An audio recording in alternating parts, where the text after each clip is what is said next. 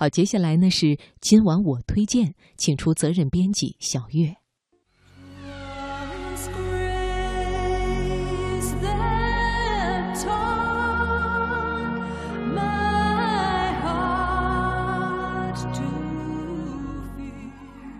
月色如水，春秋意境。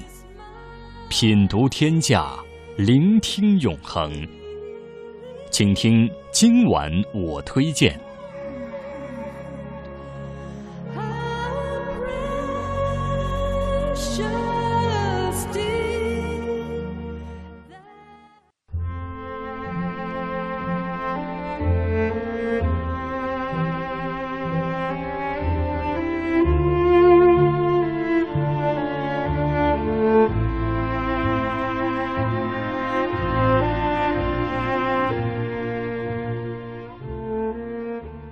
繁忙的生活当中，你是否照顾好了所有的人，而唯独亏待了你自己呢？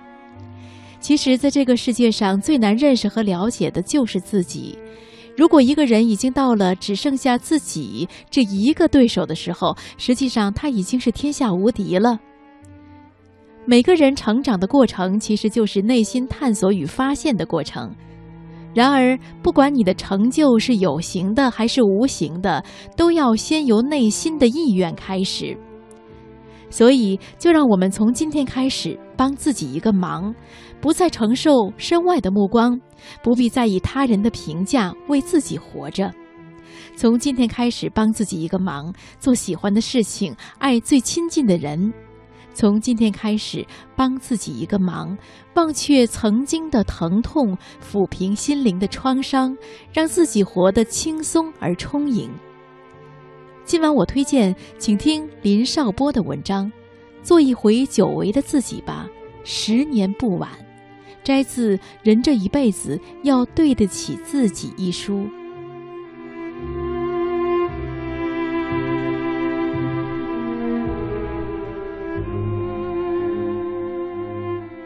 有一次出差，在飞机上闲翻一本杂志，看到了某款名车的广告语：“做一回久违的自己，十年不晚。”当时胸中有一股激流涌动了一下，我突然在心里问自己：“对呀，我和自己有多久没见面了？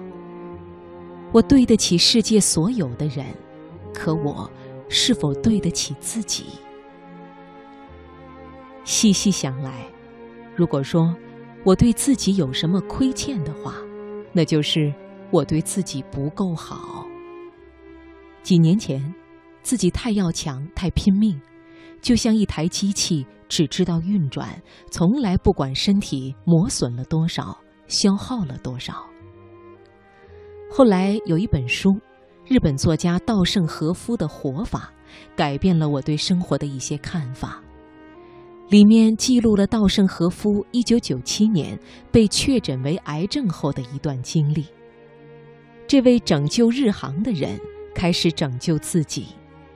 他在一家寺院剃度，头顶斗笠，脚穿草鞋，开始托钵化缘。在他累得几乎要散架之时。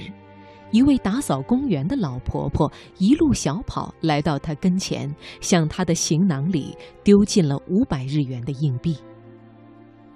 那一瞬间，一种前所未有的感动贯穿道圣的全身，他心里顿时充满了难以名状的幸福感。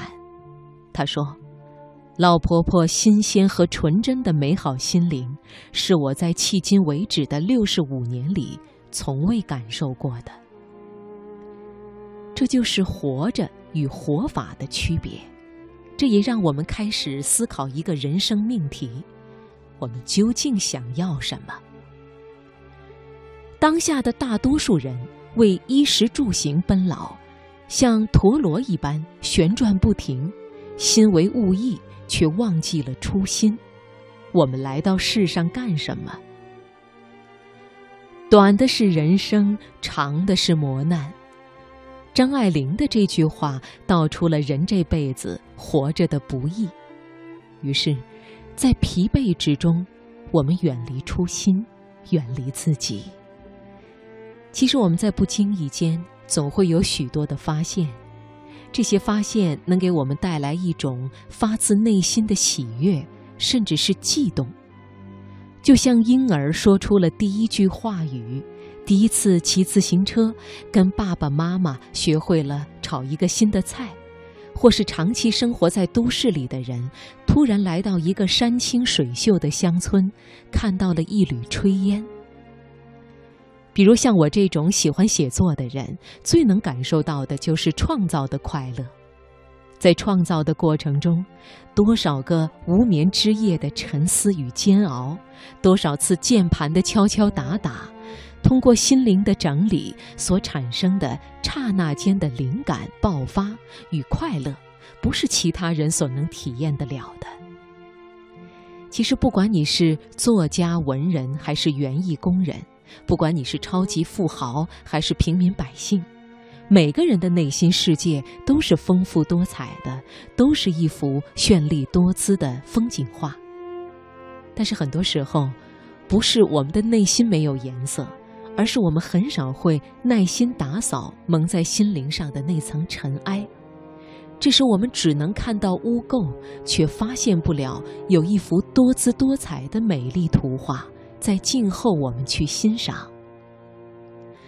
我们要勤于发现，善于发现自己的内心世界，同时也能与自己的内心对谈交流。